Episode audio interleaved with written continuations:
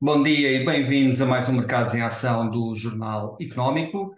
No programa de hoje vamos tentar antecipar o que vai sair dos encontros cruciais do BCE e da Fed que vão ter lugar esta semana. Vamos também olhar para os resultados em Wall Street, o rescado da OPA sobre a EDP Brasil e a guerra Musk versus Zuckerberg, entre outros temas como sempre, vamos ter os números e os gráficos do Marco Silva. O nosso convidado de hoje é Pedro Assunção, Chief Investment, Investment Officer da Force. Pedro, bem-vindo de volta. Obrigado. Pedro, começando aqui pela, pela zona euro, temos tido uma Christine Lagarde bastante, bastante hawkish nas últimas semanas, já prometeu uma nova subida. Uh, entretanto, os economistas consultados pela Reuters são unânimes em prever esta nova subida de 25 pontos em julho e mais de 50% prevêem já uma nova subida em setembro. Isto é uma revisão em alta, uma forte revisão em alta, aliás, face ao inquérito anterior. Já a maioria dos inquiridos não vê cortes de juros antes do final do primeiro trimestre de 2024. Uh, ah, como é que olhas aqui para, para, a próxima reunião do BCE? Uh, uh, o que é que poderá sair desta reunião? Será, serão 25 pontos base? Será que os Falcões ganharão aqui uma margem para um aumento maior? Uh, parece que está de fora aqui uma, uma pausa ou, ou, algo semelhante. O que é que esperas do, deste encontro? Este, para este encontro de julho, eu acho que não vai haver grande surpresa e vamos ter um aumento de 0,25 quase uh, seguramente. Uh, seria mesmo uma enorme surpresa se uh, esse aumento não fosse anunciado e, e, também seria uma enorme surpresa se o ritmo aumentasse outra vez, outra vez para 0,5. Portanto, eu acho que o, o, BCE vai fazer aquilo que mais ou menos pré-anunciou na última uh, reunião e subir 0,25. Se olharmos depois para as reuniões a seguir, eu acho que começa a ser mais duvidoso que haja necessidade de mais aumentos Uh, e eu acho que isso vai depender muito dos dados económicos e, eventualmente, não tanto dos dados da inflação, uh, mas muito também sobre os dados do crescimento da, da economia na zona euro. e, portanto, se começar a haver mais provas de abrandamento desse ritmo de crescimento na zona euro, eventualmente o Banco Central Europeu pode Uh, pausar durante a reunião de setembro, continuar sempre com a porta aberta para novos aumentos de taxas, que eu acho que isso é o cenário mais provável, não, é? não, não, fecharem a porta a novos aumentos de taxas, que é para não criarem uh, uma, uma, pressão inflacionista maior, mas continuar sempre com essa, com essa possibilidade em aberto de subir taxas e continuar a controlar a economia consoante os dados. Mesmo assim, eu diria que neste momento parece mais provável que haja um aumento em julho e outro em setembro, do que haja um aumento em julho e uma pausa em setembro. Só digo é que essa pausa é possível se de facto a economia começar a mostrar alguns sinais de abrandamento. Pedro, e, e como é que um, os membros vão uh, acertar aqui a agulha da retórica, que aliás ainda hoje na Bloomberg estava um artigo sobre isso, o principal desafio neste momento dos membros é que mensagem é que vão transmitir ao mercado. Um, não será muito fácil uh, uh, atingir aqui o balanço, tal e qual como a Fed ocasionalmente também conseguiu, o, o que é que achas que eles teriam que indicar um, para, para que todos, entre aspas, ficassem uh, satisfeitos? Uh, eu acho que é impossível ficar, ficarem todos satisfeitos. Acho que é sempre uh, uma luta muito forte, mesmo dentro do próprio Banco Central Europeu e, entre os seus membros, entre elementos mais hawkish e elementos mais dovish. Portanto, isso vai continuar. Não acho que estejamos no ponto em que já estejamos uh, prestes a ter um, algum tipo de consenso. É? Portanto, essa luta vai sempre continuar. Eu acho que uh, a mensagem, como eu estava a dizer há bocado, vai ser sempre no sentido de ainda não terminamos. Okay? Estamos mais próximos de terminar, mas ainda não terminamos. E o dia em que disserem que terminaram é muito possivelmente a véspera de começarem a cortar uh, taxas. Portanto, a, a, gestão das expectativas neste momento parece-me que é, sobretudo, uh, de manter sempre o mercado sob pressão e a contar com taxas de juro mais altas ou com taxas de juro altas durante bastante tempo. Portanto, isso acho que não vai mudar de todo. Aquilo que pode eventualmente mudar e que também aconteceu um pouco no Fed foi reforçarem que começam a haver uh, progressos no combate à inflação, na descida da taxa de inflação, uh, e isso lhes dar algum espaço para dizer podemos uh, gerir isto de uma forma mais flexível, porque já estamos a começar a ver avanços no combate à inflação. Uh, e isso dá-nos alguma margem de manobra, sendo que essa margem de manobra uh, continua sempre a ser relativamente limitada e, portanto, con queremos continuar a controlar a economia. Parece-me que esse vai ser o discurso, o, o equilíbrio que será possível de, de, uh, de, atingir será esse, não é? Sempre a carregar na tecla de que ainda há trabalho para fazer, a inflação não está completamente controlada, porque não está completamente controlada, mas dizer que já começam a haver algum progresso e que eventualmente isso lhes dá margem de manobra para aguardar durante algum tempo se for necessário. Eh, eh, Pedro, aqui nas últimas semanas temos assistido em Portugal, também temos alguns exemplos nos outros países, como Itália, aqui em que, em que o aumento das taxas de juros tem chegado ao debate político do que tenho visto, pelo menos em, em, Itália e em Portugal, tem acontecido. Achas que estes uh, recados internos, ontem tivemos o PSD no, no, Parlamento a, a, mandar um recado ao Centeno, a dizer que o Centeno votava a favor dos aumentos, já vimos o António Costa também a dizer que, que Cristina Lagarde fazia uma leitura errada das expressões inflacionistas. Achas que isto chega ao seio do BCE, estas expressões políticas, estes comentários políticos, para que, para que haja aqui um aumento? E se de alguma forma isto poderá ter alguma influência ou não? Eu acho que neste, nesta fase tem tido relativamente pouca influência e, portanto, o Banco Central Europeu não se desviou minimamente do seu uh, trajeto, está a fazer aquilo, um, um, trajeto muito semelhante àquilo que o Fed fez, de subida de taxas a um ritmo elevado e depois abrandar essas, essa subida de taxas à medida que atinge um nível que será mais ou menos um nível que pensa que uh, uh, poderá parar. E, e, depois, a partir daí, é um bocadinho fine-tuning da política a ver como é que a economia está a reagir ou não. Uh, não quero dizer que isto, obviamente, uh, não leve a que haja uh, pressões na economia sobre os, os, consumidores, sobre os cidadãos de todas as economias na Europa, e, portanto, isso tem consequências políticas indiscutivelmente. Eu acho que todos os bancos centrais estão perfeitamente conscientes disso.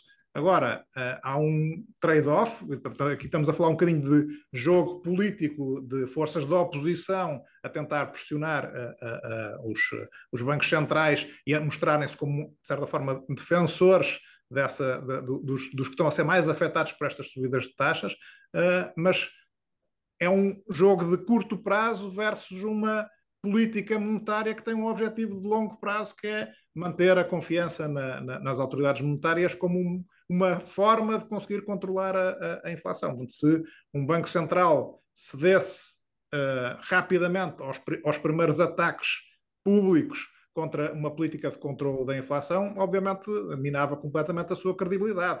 Portanto, eu acho que isso não é, neste momento, um cenário de todo que venha a acontecer. Uh, mas as taxas já estão a abrandar, não é? Eu acho que as taxas já estão a abrandar, não é por consequência dessa pressão política, é porque, de facto, a subida de taxas já está a ter um impacto sobre a procura interna num conjunto de países e esse é o impacto que o Banco Central quer atingir, não é? O Banco Central quer deprimir a procura interna na zona euro, que é para conseguir controlar a parte da procura sobre a pressão dos preços.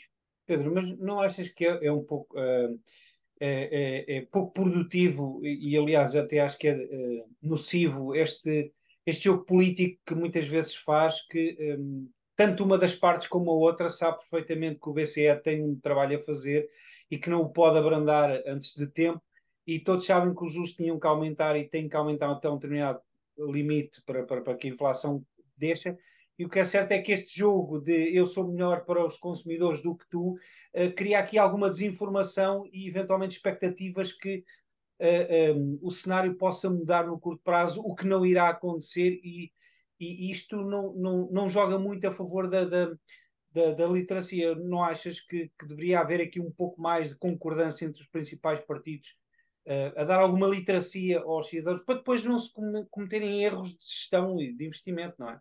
Acho, acho que sim, acho que uh, tens toda a razão. Essa é, é um bocadinho populista toda esta, esta demagogia em torno do tema das taxas de juros. Uh, mas acho que também é completamente uh, ilusório acreditar que isto vai mudar alguma vez. Né? Portanto, os partidos estão a fazer o seu papel, tentar cativar os seus uh, eleitores, isso acontece de qualquer um dos lados da bancada. Este, este é um dos temas em discussão. Há no outros temas em que também há demagogia, quer de um lado, quer do outro. Portanto, acho que isso não vai alterar absolutamente nada. É o que eu digo, só alteraria se, porventura, o Banco Central começasse a ceder a esse tipo de pressões políticas para gerir as taxas de juros de uma forma diferente, porque isso então minava a credibilidade do Banco Central na, no combate à inflação, não é que é o seu principal objetivo. Eu, desde que isso não aconteça, acho que uh, é relativamente uh, tranquilo, não é? Os cães ladram e a caravana passa. Obrigado, Pedro. Vamos agora para um breve intervalo e regressamos já.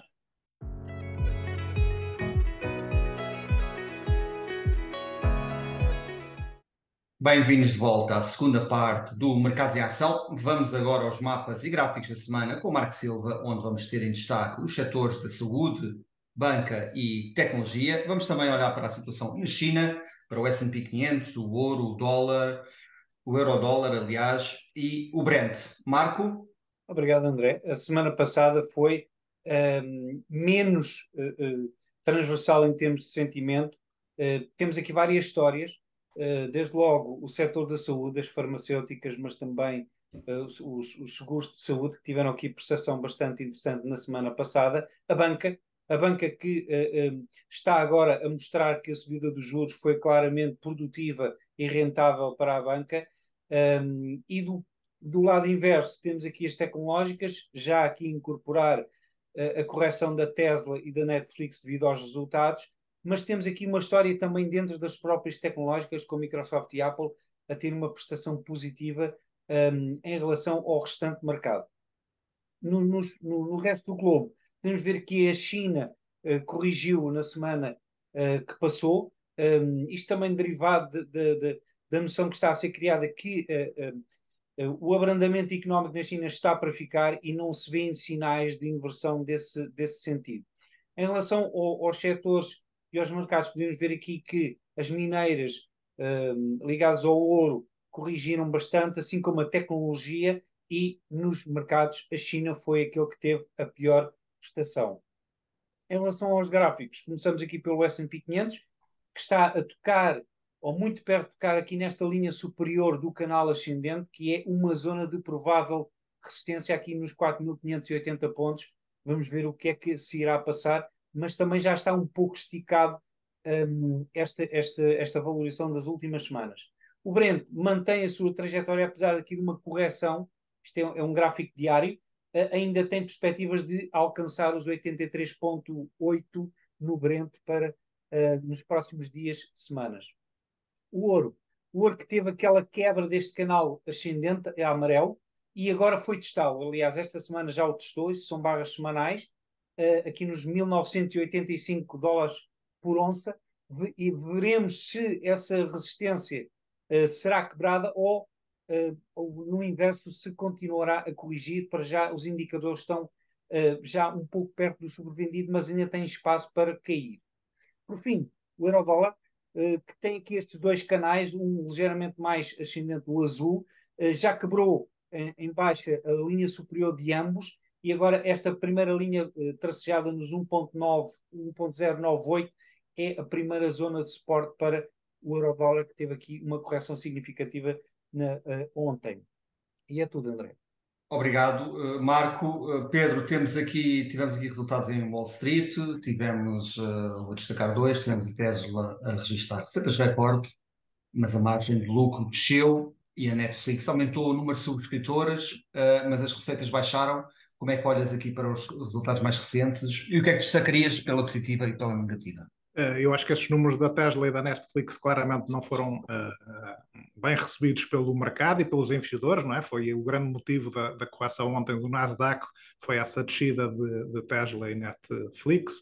Uh, e, quer dizer, não quero dizer que isso seja um, um pronúncio do que é que vem no setor de tecnologia, mas é uma indicação de que as cotações de facto tiveram uma progressão brutal durante todo este ano e, portanto, eh, quando as empresas por algum motivo não conseguem cumprir com as estimativas ou mostram um guidance abaixo daquilo que o mercado está a contar, acabam por ser bastante penalizadas. Não é? Isto não seria o caso se, eh, eh, obviamente, as cotações não tivessem subido à velocidade que subiram. Mesmo que olhemos para Tesla ou para a Netflix e para as quedas de ontem, se recuarmos uma semana ou se recuarmos duas semanas, a correção de ontem anulou os ganhos da última semana ou das duas últimas uh, semanas. Não é? Portanto, uh, tem sido uma coisa muito de curto prazo, umas subidas muito fortes e depois se os números não batem inteiramente com aquilo que se está à espera, há, há, há, uma queda. Mas eu estou a olhar mais isto como um resultado de curto prazo do que outra, do que outra coisa qualquer.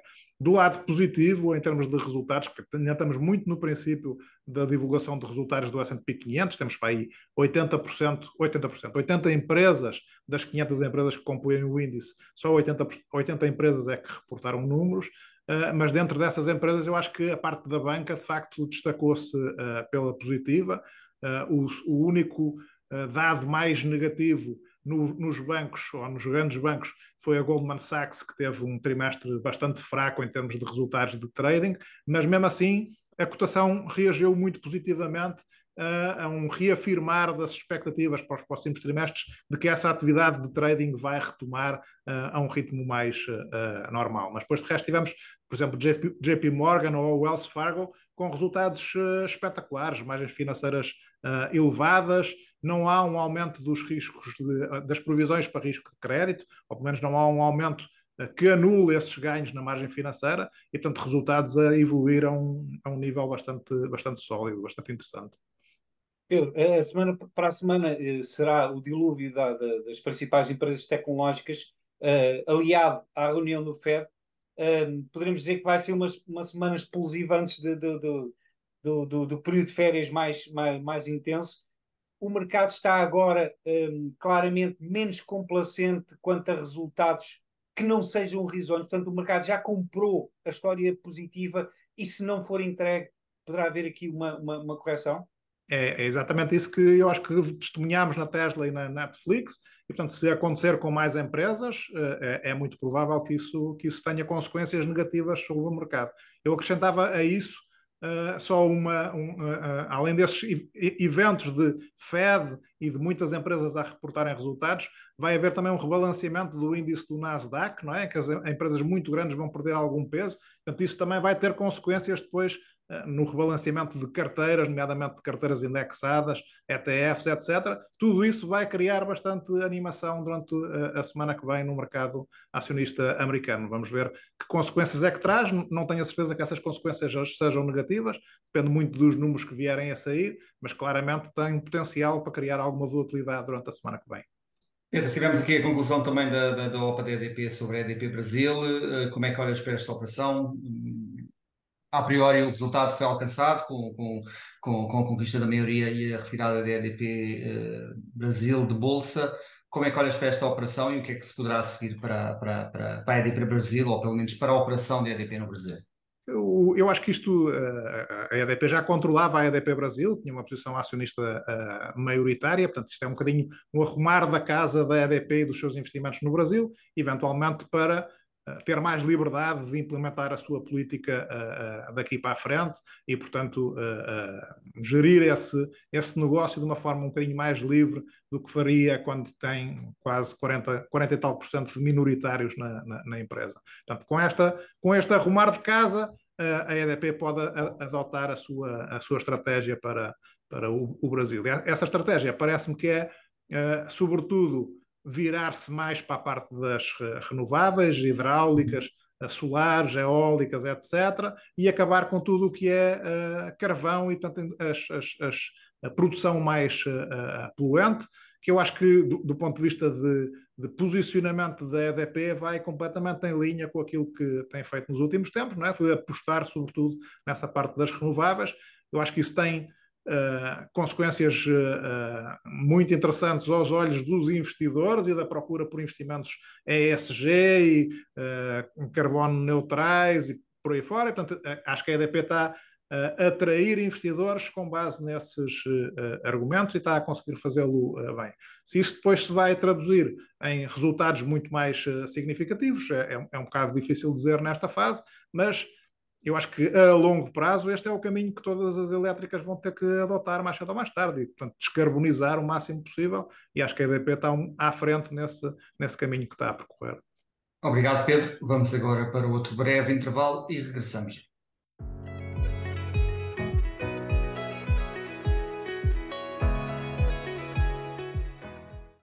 Bem-vindos à terceira e última parte do Mercados em Ação. Como sempre, vamos começar pelo número da semana, que refere-se à, à, evolução que tem acontecido na, na, na plataforma da, da, Meta, o Threads, uh, que no espaço de apenas uma semana após o seu lançamento atingiu 100 milhões de utilizadores, beneficiando aqui da sua ligação ao ecossistema do Instagram.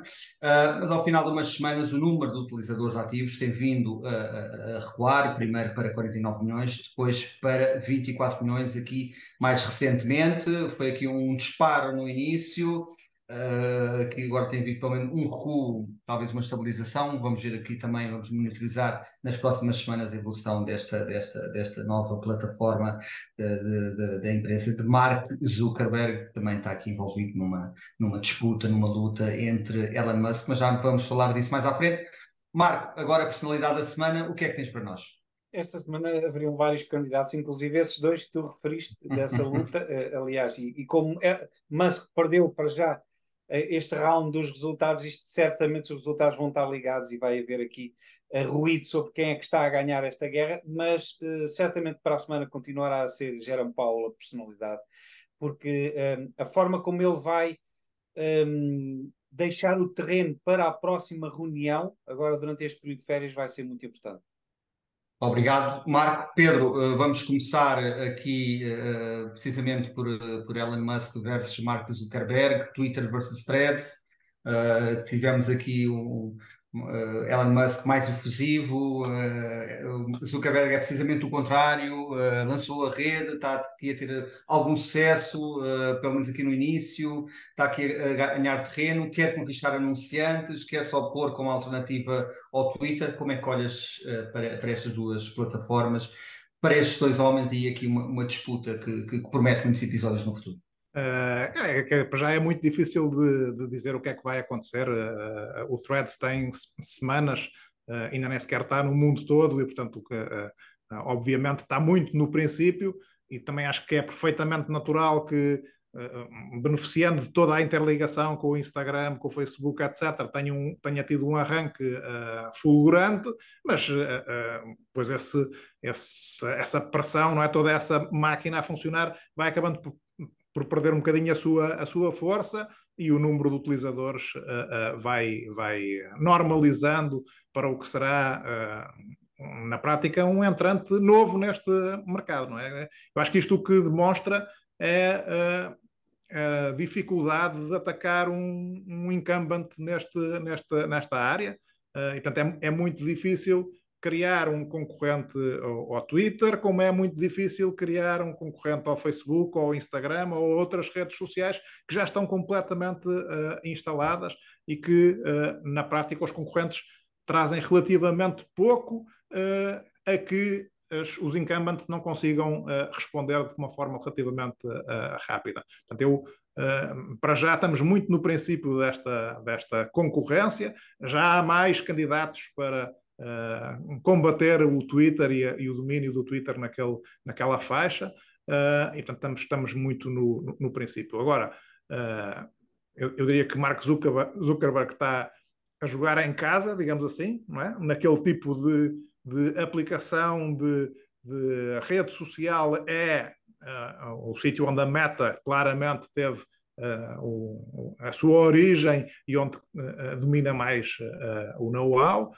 E, e, e, e, o Elon Musk está a jogar um bocadinho fora de casa, não é? Está a entrar num, num setor onde ele participava como utilizador, sobretudo, e um utilizador muito ativo da, do Twitter, uh, mas que isso não o faz um excelente gestor daquele, daquele negócio. Portanto, ainda tem muitas provas para dar e temos que perceber exatamente o que é que ele vai conseguir alterar no Twitter para uh, tornar um negócio mais rentável e para continuar a dominar a sua, a, a, a, a, controlar a sua posição dominadora no mercado, que eu acho que não é, nada é garantido, não é? Nem que o Twitter vai continuar a dominar, nem que uh, uh, uma plataforma como a Meta ou um, um, filho de uma plataforma como a Meta vai conseguir atacar eficientemente a, posição da Twitter.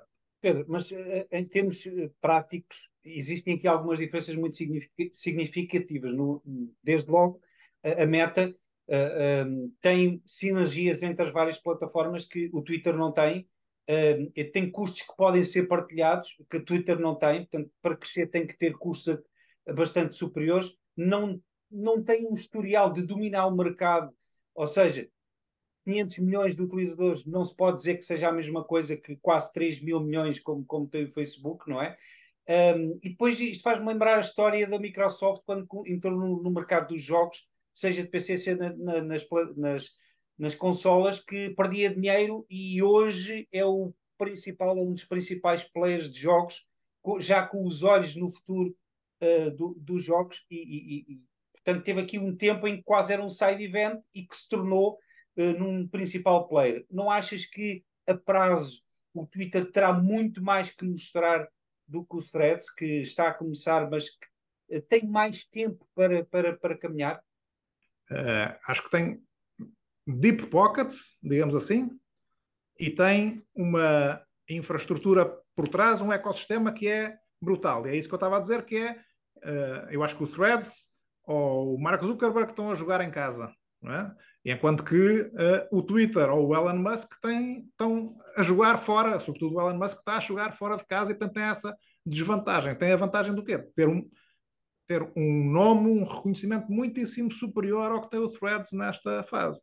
Uh, eu acho que há outras diferenças, que é as, as, duas plataformas estão a seguir caminhos relativamente diferentes em termos de liberdade de conteúdo e moderação de conteúdo, e isso também pode ser importante no sucesso de uma uh, e, e, da outra. Uh, uh, aparentemente, o Threads está a aplicar uma moderação de conteúdo muito mais apertada do que o Twitter, que, ao contrário, tem vindo a libertar essa, esses, esses, conteúdos, e, portanto, isso pode também atrair públicos completamente diferentes, mas o que é um facto é que o sucesso do Twitter foi sempre muito baseado nessa liberdade de uh, conteúdos e, portanto, uh, eventualmente essa é a arma que Elon Musk pode uh, usar como um, como um player mais independente versus uma meta que é uma coisa muito mais integrada e com muito mais ramificações na sociedade e políticas, etc. E, portanto, não terá esse, esse tipo de liberdade para o conseguir fazer.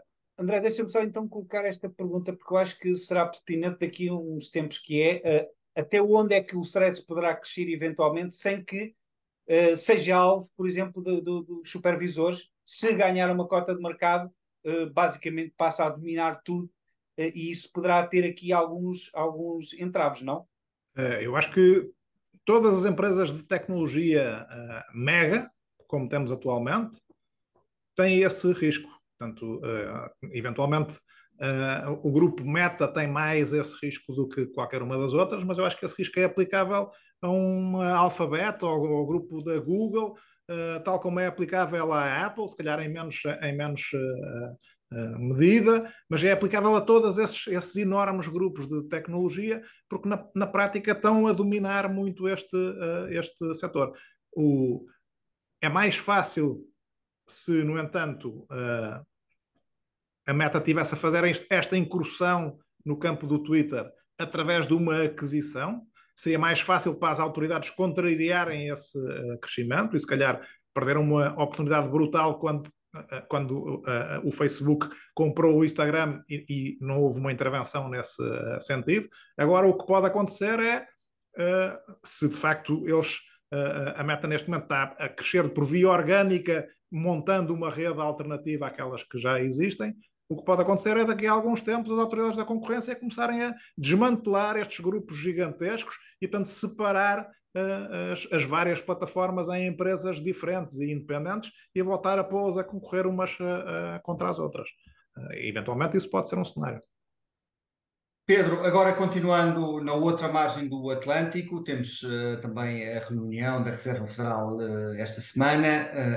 Uh, os economistas consultados pela Reuters apontam aqui para uma subida de 25 pontos base, depois de uma pausa na última reunião. e o curioso nesta, neste inquérito é que a maioria continua a acreditar que este vai ser o último aumento do atual ciclo de política monetária e quero perguntar se, se, se faz sentido uh, para ti que, que, que, que, os aumentos das taxas de juros acabem uh, neste mês de julho, uh, depois desta última decisão. No, no, no, FED, no caso do FED, também claramente está-se à espera de um aumento agora em, em julho, de 0,25, e, e o FED está uns passos à frente daquilo que está uh, o BCE, teve sempre uns passos à frente daquilo que está o BCE, ou seja, comeu, começou a subir as taxas mais cedo, acelerou o ritmo, entretanto abrandou o ritmo, já chegou a uma fase em que uh, decidiu fazer uma pausa e agora, muito possivelmente, vai fazer aqui um, um tweak, não é? Um fine-tuning dessa política e subir mais ligeiramente as taxas de juros. Se é uma ou duas vezes é um bocadinho uh, difícil de dizer, uma é mais do que certo, a segunda vez acho que ainda é uh, relativamente difícil de dizer se vai acontecer ou não. O que é um facto é que a economia americana continua muito forte, Portanto, um bocadinho ao contrário daquilo que se passa na Europa, em que já se vêem sinais de abrandamento do consumo privado, etc. Na, nos Estados Unidos isso ainda não se vê. O mercado de emprego continua em pleno emprego, com muita pressão ainda sobre os uh, salários e ainda muitas ofertas de uh, empregos que não estão a ser preenchidas com uh, trabalhadores. Portanto, isso cria um problema para a Reserva Federal, que é tem que continuar a pressionar a economia para abrandar a economia e, e tirar esta pressão sobre os preços.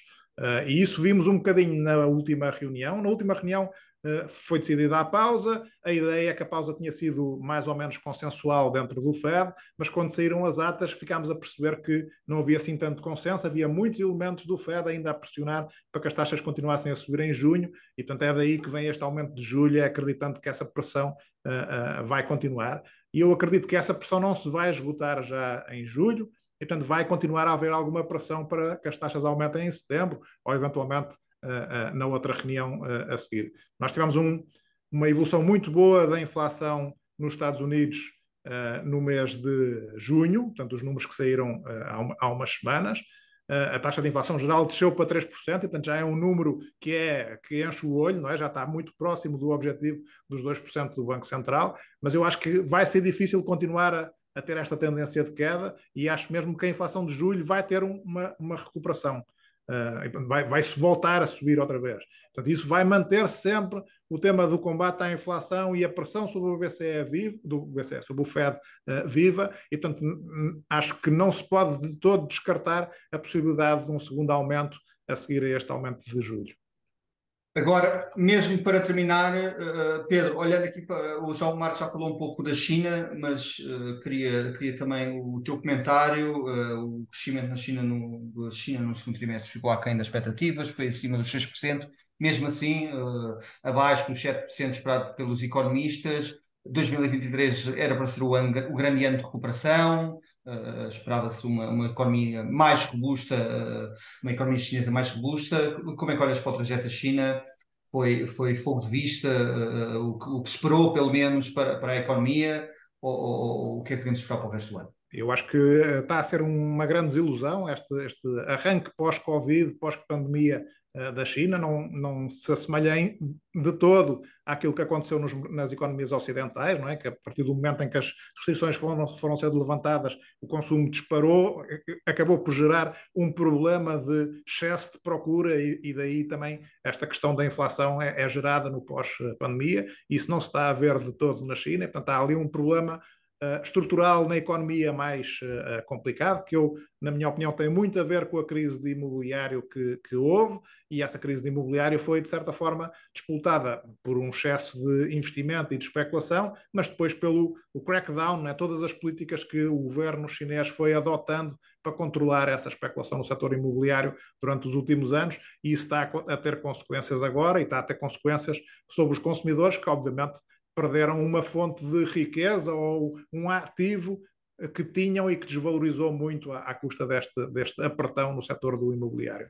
Uh, e, portanto, acho, que a economia chinesa vai começar a recuperar uh, se as autoridades chinesas tomarem medidas mais decisivas para resolver este problema do imobiliário e começarem a estimular a economia de uma forma mais, uh, mais séria. Enquanto na Europa estamos, na Europa, nos Estados Unidos, estamos a debater um problema de inflação, na China estamos a debater um problema de deflação outra vez, não é? Portanto, claramente a economia chinesa precisa de uma ajuda para sair deste, desta situação em que está. Eu acho que essa ajuda vai uh, uh, acontecer. Portanto, a médio prazo continuo uh, otimista sobre a economia chinesa. No curto prazo, acho que este arranque claro, claramente está a ser uma desilusão. Obrigado, Pedro, por teres aceitado o nosso convite. Até uma próxima oportunidade. Obrigado, eu. Até à próxima. Marco, obrigado e boas férias. Veja este e outros programas no site nas redes sociais do Jornal Económico. Ouça também a versão em podcast nas principais plataformas de streaming. Chegamos ao fim de mais um Mercado em Ação. Boa semana, bons negócios e boas férias. Regressamos em setembro.